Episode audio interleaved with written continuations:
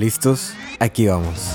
Tú puedes ser santo, tú puedes ser santo. Tú puedes ser santo, tú puedes ser santo.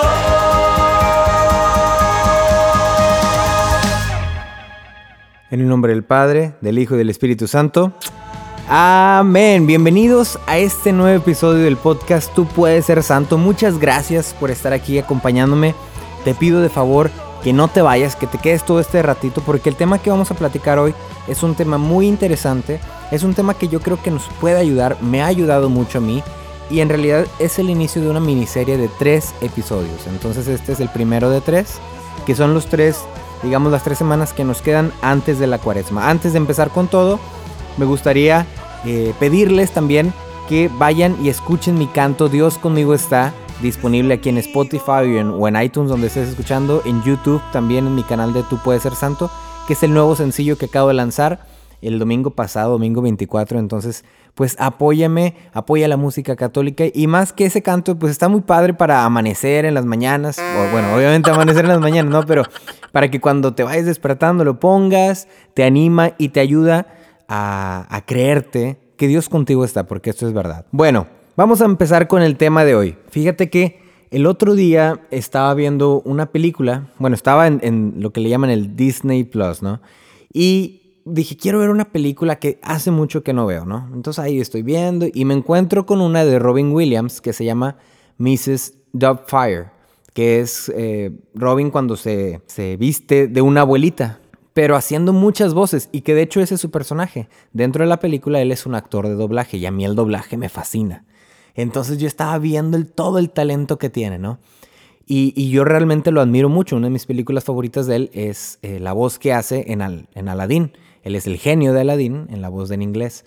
Entonces me, gusta mucho, es de mis personajes favoritos, de mis actores favoritos, Robin Williams. Pero inevitablemente me puse a pensar que murió, obviamente, y por si no lo sabes, pues murió de un suicidio. Se, se suicidó en el 11 de agosto del 2014, ahorcado en su habitación a sus 63 años, ¿no? Entonces para mí siempre ha sido como que un tema que casi no he ahondado de por qué Robin Williams se suicidó, ¿no? Y, y, a lo mejor te estás preguntando, ¿y por qué estamos hablando de todo esto, no? Ahí te va. Mira, te voy a contar tantito, muy rápido, de, de esto de, de, Robin Williams. Cuentan que llegó un punto donde Robin Williams se sentía eh, estresado, se sentía ansioso y dice que lloraba en los brazos de la maquillista todos los días. O sea, era, era horrible porque iba con ella y lloraba y lloraba y la maquillista decía, pues es que yo no tengo la capacidad de lidiar con lo que le está pasando a él, ¿no? Este, y entonces una vez la maquillista le sugirió, bueno, ¿y por qué no vuelves a hacer eh, una, un stand-up? Y él lloraba y lloraba y le decía, no puedo, Cherry, porque se llama Cherry, no puedo, Cherry, ya no sé cómo ser gracioso, ¿no? Y esto es, es muy curioso porque Robin Williams, pues tú lo ves y dices, oye, es un señor que hacía reír a todo mundo, que estaba de película en película, todas las películas fueron un éxito, o sea, no hay película de él que no haya sido buena, todas, todas han sido buenísimas películas. Quiero pedirte de una vez una disculpa si en algún momento puedo a tocar fibras sensibles de una manera no empática, no es, no, es mi intención, yo quiero eh, proponerte este tema de la soledad y lo vamos a hablar pues en base a lo que he estado estudiando, ¿no? Que realmente pues tú sabes que yo no soy un profesional, ¿no? Pero bueno, mi punto de esta historia de Robin Williams es que muchas veces podemos estar rodeados de gente, rodeados de éxitos, de triunfos, de risas, de alegrías, y aún en medio de todo ese barullo, sentirnos solos. Y, y lo digo de boca propia, me, yo me he sentido solo en medio de gentíos, en medio de felicitaciones, en medio de conciertos. Yo me he sentido muy solo y yo creo que no soy el único. A lo mejor muchos de ustedes se han identificar conmigo en este aspecto. Vamos a, a definir primero que nada qué es la soledad, ¿no? En boca de varios poetas, Gustavo Adolfo Becker dice, la soledad es muy hermosa cuando se tiene a alguien a quien decírselo. Dice Edgar Allan Poe, el hombre que quiere contemplar frente a frente la gloria de Dios en la tierra, debe contemplar esta gloria en la soledad. Y, ya lo que dice la Real Academia Española es que la soledad es una carencia voluntaria o involuntaria de compañía ¿O es un lugar desierto o tierra no habitada? ¿O es un pesar y melancolía que se sienten por la ausencia, muerte o pérdida de alguien o de algo? Yo creo que todos estamos de acuerdo en que muchas veces, aunque no cumplimos con estas definiciones, en una carencia o en una soledad física, muchas veces nos podemos sentir solos. Como lo decía ahorita, estando en medio de todas las personas, estando en medio de tanta gente, a veces podemos sentir una carencia de compañía, porque probablemente las personas que están alrededor de ti no les tienes una estima o no te sientes estimado por ellas. Te puedes sentir ausente, aún en medio de muchas personas, ¿no? Cada quien sabe de todo esto, ¿no? De, la soledad. Yo creo que es algo que todos vivimos y de lo cual es inevitable. Inevitable. Eso sí, lo leí por ahí mientras estaba estudiando, no anoté la, la cita de quién lo dijo, pero es que la soledad es inevitable. Nacimos solos, moriremos solos. Eso es una realidad.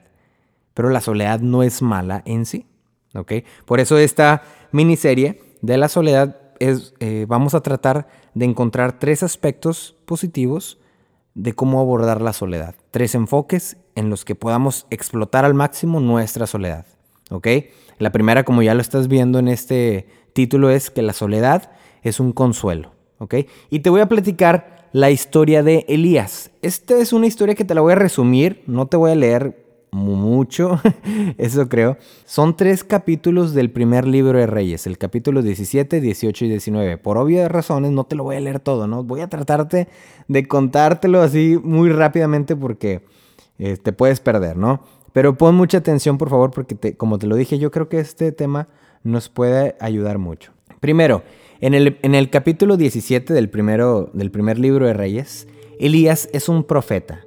Se presenta y profetiza que habrá una sequía en la región y que no va a llover a menos de que él le pida a Dios. Esa es, una profecía. Él llega y dice, aquí va a haber una sequía, no va a llover hasta que yo se lo pida a Dios.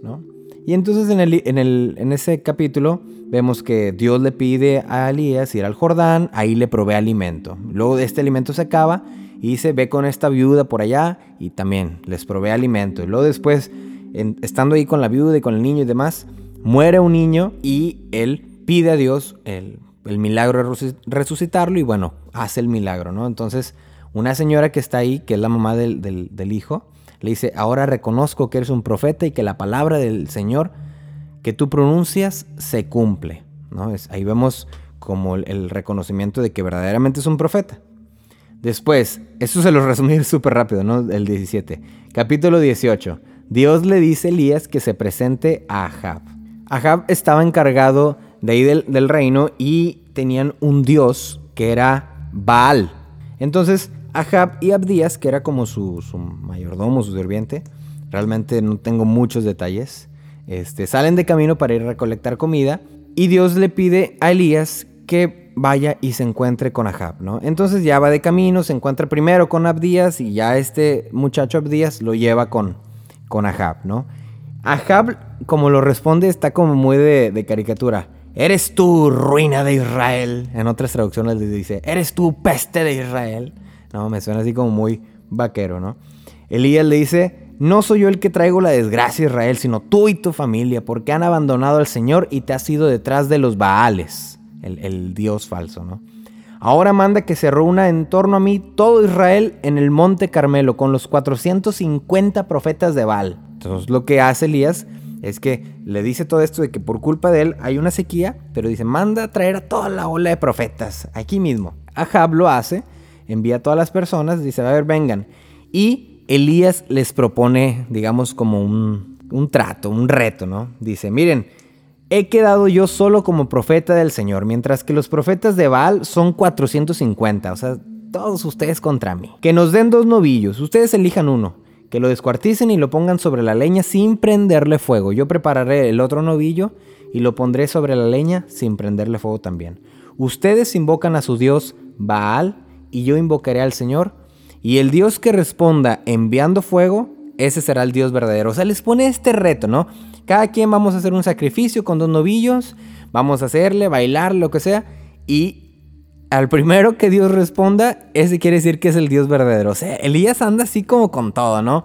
este, con, un- con una seguridad, con incluso como de una manera afrentiva, ¿no? De eso, a ver, de una vez, 450 contra mí, no, hombre, no trae nada.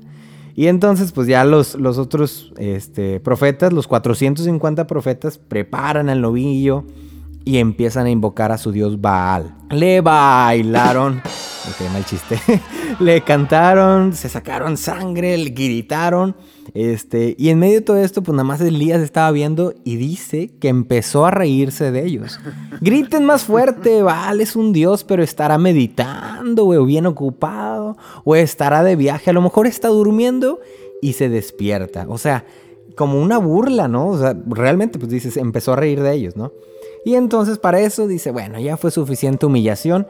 Elías reconstruye un, altar con 12 piedras, pone la leña, hace una zanja alrededor de ella, pone el novillo y todavía por encima de eso, esto ya se me hace como que un toque muy, muy afrentoso, la verdad. Pero bueno, a lo mejor es mi perspectiva, ¿no? Si tú conoces más de Biblia, a lo mejor tú podrás decirme por mensaje cuál es tu interpretación, pero dice, échenle agua. Echen, le echen cuatro cántaros de agua, ¿no? Pero empiezan uno y dice, échale otro. Y le echan el segundo, échale otro. Hasta que dice que se, llenaron- se llenó la zanja de agua, ¿no? Entonces esta- era una inundación ahí del, del el altar de Elías. Entonces Elías se acerca y ora al Señor.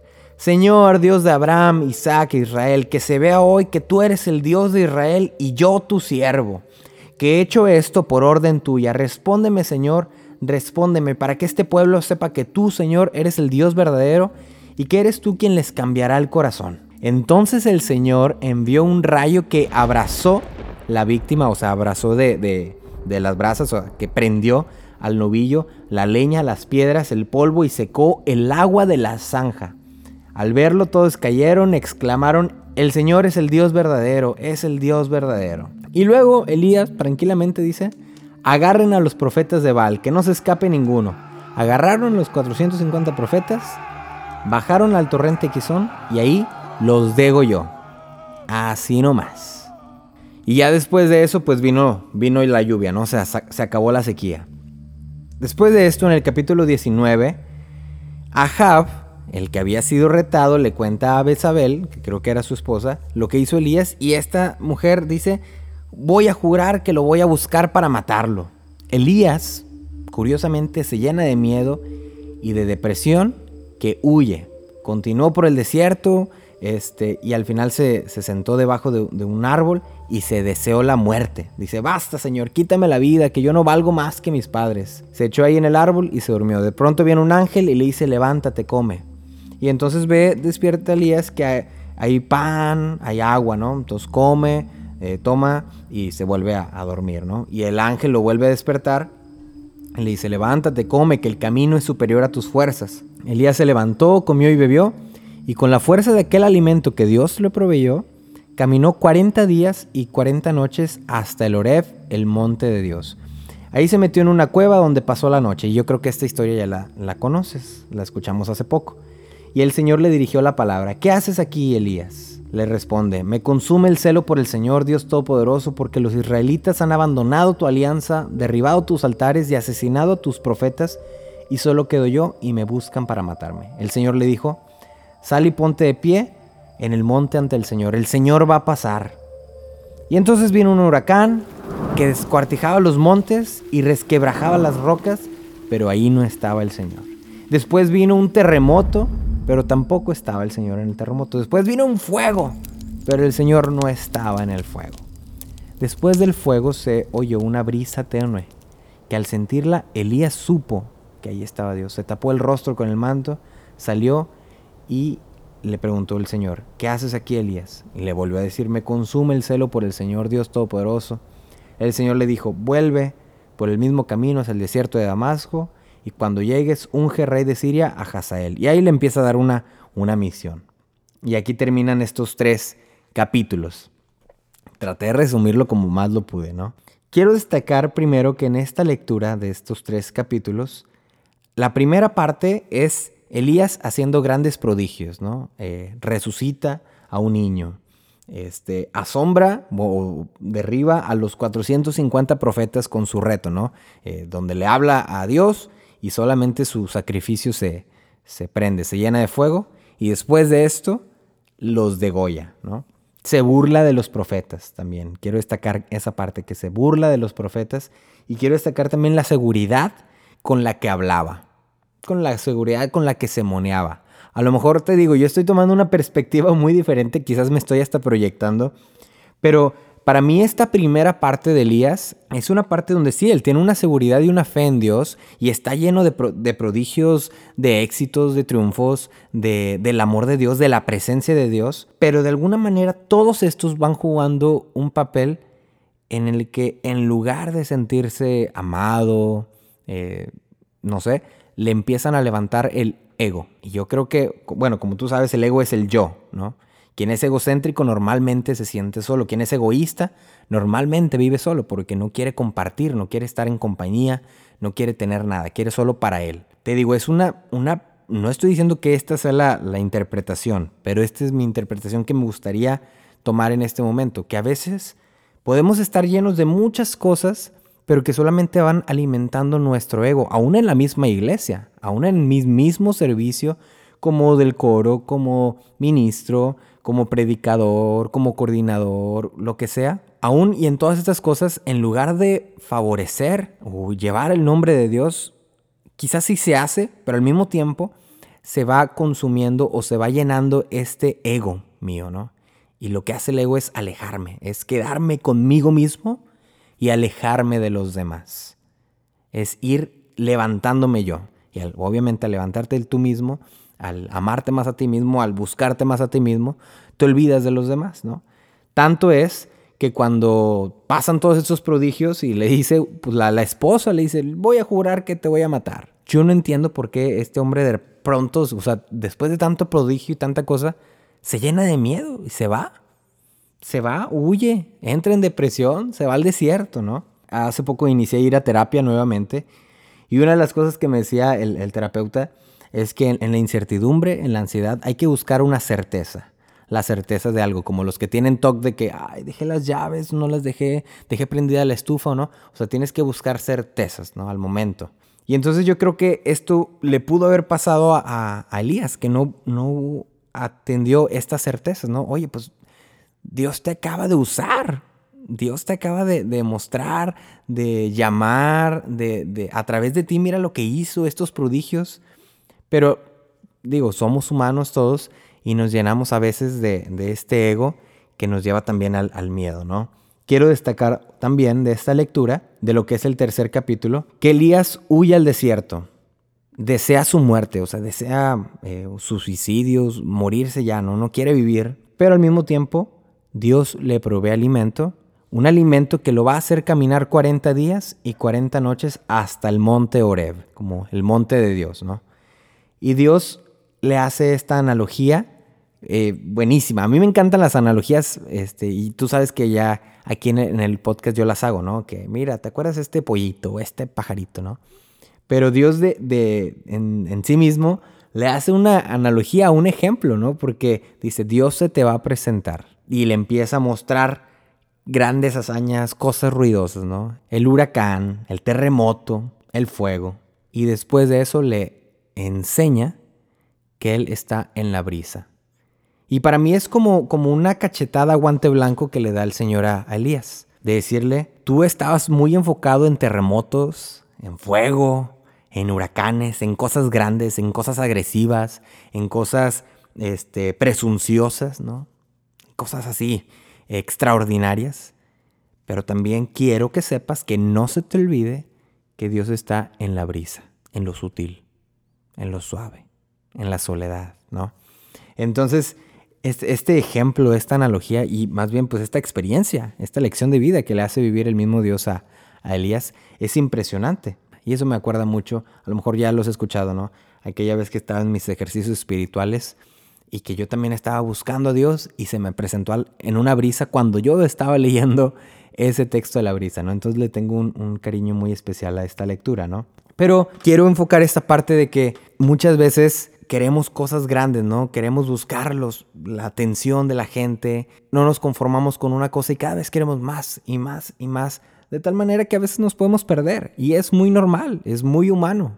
Es parte de quienes somos. La clave está en volver a Dios. Así como estos 40 días y 40 noches que va al monte Oreb. El monte Oreb es el monte de Dios. Entonces podemos ver esto como un camino a Dios, como un regreso a Dios. De Señor, iba contigo pero me desvié poquito. Ayúdame a regresar. Y es normal y es súper entendible sentirse solo, sentirse triste, sentir que, porque él, él, se quejaba mucho de que era el único profeta. Dice, ya no queda nadie más, soy el único, ¿no? Traía ese peso. Pues no, realmente no eres el único. Hay muchas, bueno, actualmente no, no estás solo, no estás solo. E, estos momentos Dios los permite para después consolarnos, que es lo que vamos a, platicar ahorita. Lo que estaba viviendo Elías era una desolación, que después se convertiría en una consolación. Me acordé mucho de la película de Cricri, no sé si la has visto. Uy, una película muy vieja, donde Cricri lo hacen ver en la película que después de mucho tiempo, cuando empiezan las guerras y todo este show, eh, se retira. Dice, ya, ya no, ya no quiero cantar, ya no quiero nada porque, dice, los niños ya perdieron la fe en Cricri, ya se perdió la fantasía, ya no creen en nada. Este, y se va, huye, ¿no? Y muchas veces nosotros tendemos a hacer eso. Cuando ya vemos que ya no tenemos esa atención, cuando ya vemos con nuestra pobre mirada que nuestras acciones ya no están siendo suficientes, pues tendemos a, a irnos, a huir, a ver a dónde me voy, ¿no? A ver a cuál retiro me, me meto, a ver a cuál este, ciudad me mudo, a ver a cuál departamento me cambio, escuela, a ver dónde, lo que sea que haga para huir de donde estoy. Yo creo que un, un buen camino es siempre regresar a Dios. En esta soledad, reconocer que te estás sintiendo solo, que, que a lo mejor estás con sentimientos extraños, ¿verdad? Y decir, ok, ¿cómo puedo regresar a Dios? En medio de tu tristeza, de tu desesperación, de tu estrés, que esté esta intención.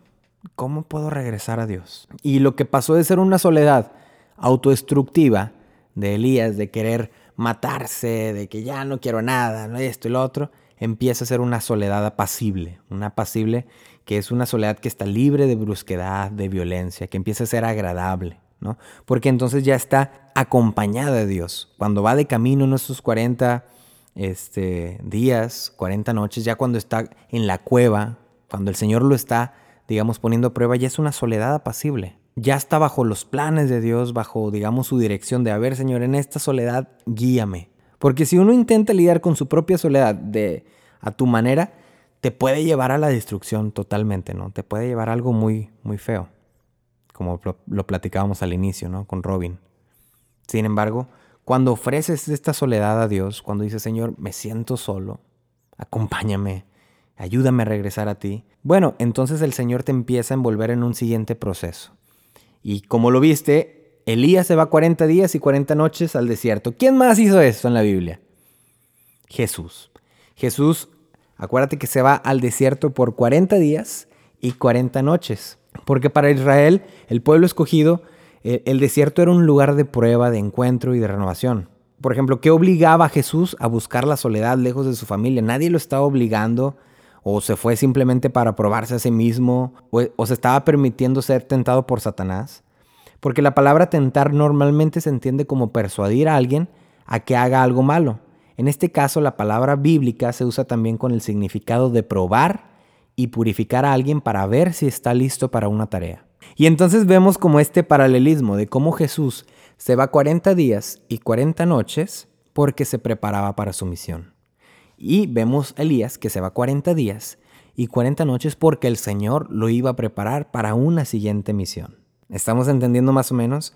Yo sé que ha estado un poquito difícil este tema, pero estoy casi seguro que, el Señor tomará de esto mucho fruto y nos, nos enseñará a compartir esta soledad, a vivirla de una manera diferente. Y San Ignacio de Loyola nos propone eh, algo, algo muy bueno que se llama consolación y desolación. La consolación es cuando sientes esta alegría genuina, este amor de Dios directamente, cuando te sientes pleno, cuando, cuando sientes paz, cuando eh, te sientes tranquilo contigo mismo, con las acciones que haces.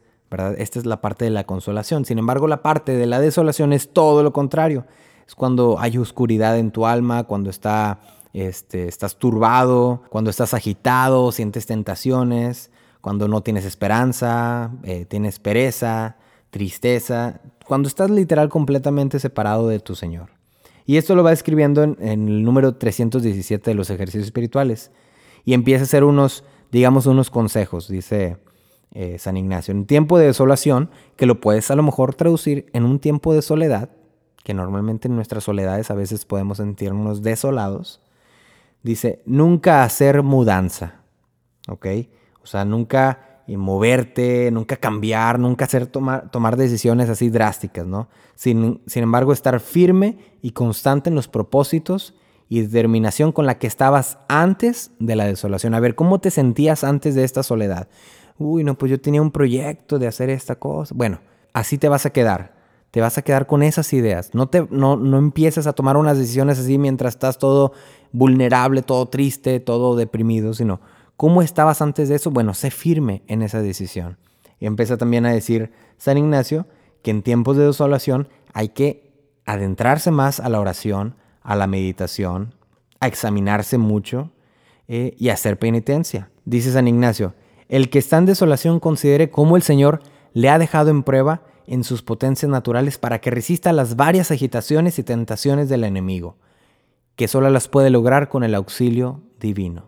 Entonces lo que está diciendo en este, en este consejo es que consideres que también en estos momentos de soledad Dios lo está permitiendo para consolarte, que es lo que normalmente vemos en la consolación y desolación de San Ignacio. En momentos de desolación Dios lo permite para consolarte, como lo decíamos la vez pasada en la voluntad perfecta y permisiva. Dios permite esto para después consolarte con su amor. Dios permite que pases momentos tristes para después inundarte con su misericordia, para después fortalecerte, para después levantarte. Dice como un último consejo, el que está en desolación, trabaje en su paciencia, pues piense que pronto será consolado, que es lo que te estoy diciendo, ¿no? Quien está en desolación, trabaje en su paciencia, sabiendo que pronto será consolado. Entonces, un resumen. Vemos primero cómo Elías tiene todos estos prodigios, maravillas, atención, seguridad, alegrías, providencia, que de cierta manera contribuyen para alimentar su ego, su persona. Alimentando su ego, su yo, se puede alejar emocionalmente de los demás. Al alejarse emocionalmente de los demás, cae en una desolación, en una tristeza, que explota cuando la mujer Jezabel le dice, te voy a buscar para matarte, no pararé de buscar hasta que te mate. Y entonces, este hombre se llena de miedo y va al desierto. Dice, ya me quiero morir, ya no quiero nada.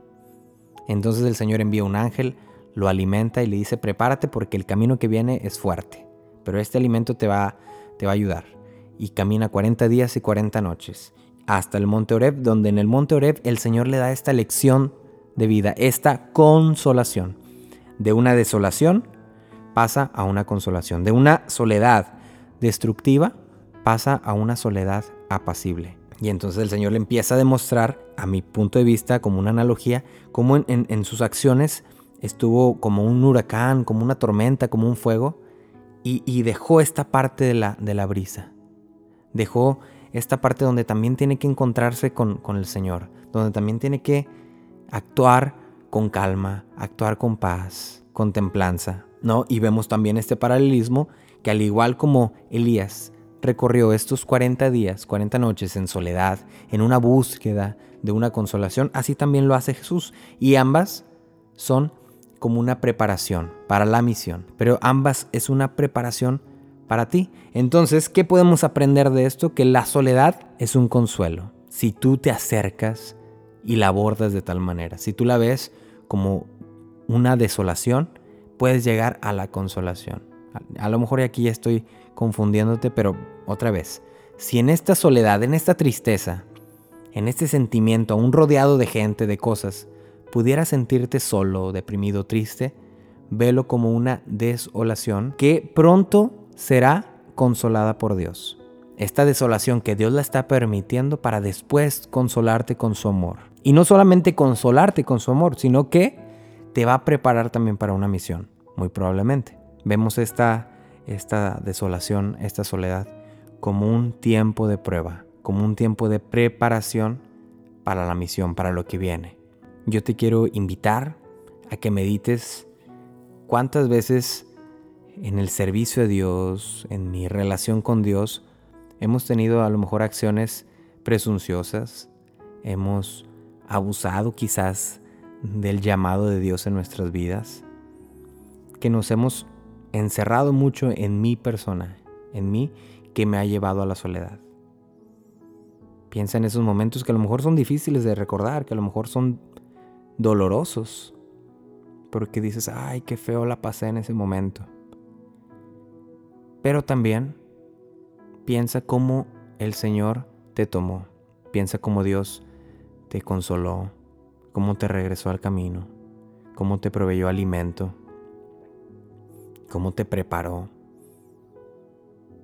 Y no solo eso, a ver qué pasó después. Muy seguramente Dios te, te llamó para algo más. A lo mejor te estaba preparando para algo más. Piensa cómo en esta, en esta preparación Dios te consoló a través de, de varias personas, a través de varias situaciones. En donde específicamente cómo se te mostraba el Señor. No estaba en una tormenta, no estaba en el fuego, no estaban las cosas grandes. Quizás a lo mejor solo fue con una cita bíblica, con un abrazo de un amigo, con una palabra que escuchaste en alguna milía, con una canción, con una imagen. Esta consolación de Dios en nuestra soledad. Esta consolación de Dios en medio de nuestra desolación. Y ahora pídele al Señor que nos enseñe a que cada vez que nos sintamos solos, que nos sintamos desolados, podamos acudir a Él. Así como Elías caminó esos 40 días y 40 noches, podamos nosotros también caminar de regreso a Él, como aquel hijo pródigo que experimentó eh, tristeza, sufrimiento y decide volver al Padre. Que en esta soledad, cuando nos hayamos apartado de, de todos, incluyendo de nosotros mismos, podamos siempre regresar a Él, podamos siempre encontrar el camino para ser consolados en su amor, en su misericordia, en su abrazo, que nos devuelva la paz, que nos devuelva la alegría. Y que tengamos la certeza de que no estamos solos. No estás solo. Quizás puedes vivir solo, quizás puedes estar físicamente solo, pero no estás solo. Quizás podemos, y como lo dije al principio, la soledad es algo inevitable, pero eso no quiere decir que vivamos en una soledad eh, destructiva. Es una soledad siempre acompañada, siempre guiada. Si decidimos encomendarla a Dios. Amén. Amén.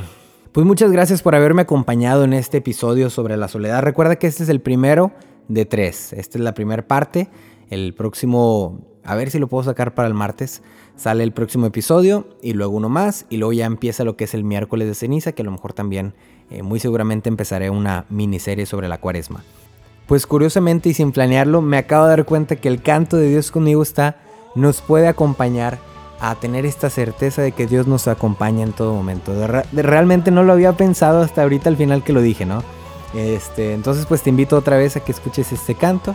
También hay otro cantito que se llama Hágase. Ambos están en cualquier plataforma bajo mi nombre Jorge Ochoa. Ahí los puedes encontrar. Y yo creo que estos cantos nos pueden acompañar a tener esta certeza. Que básicamente es la temática de mi próximo álbum. En mi próximo álbum se llama En la Esperanza, ¿no? Y trata de cómo por mucho tiempo yo viví y vivo con la esperanza de, estar con Dios en todo momento, de, ser rescatado por Él, de ser tomado por Él. Y es un proceso, ¿no? Que lo traté de plasmar en varios cantos. Entonces, bueno, pues aquí puedes seguirme en mis redes sociales, arroba Jorge ese soy yo. Aquí está mi foto. La red por la que más contesto es Instagram. Ahí me puedes mandar mensajes, algún consejo, algún problema, alguna invitación también para predicar o para compartir un tema con muchísimo gusto.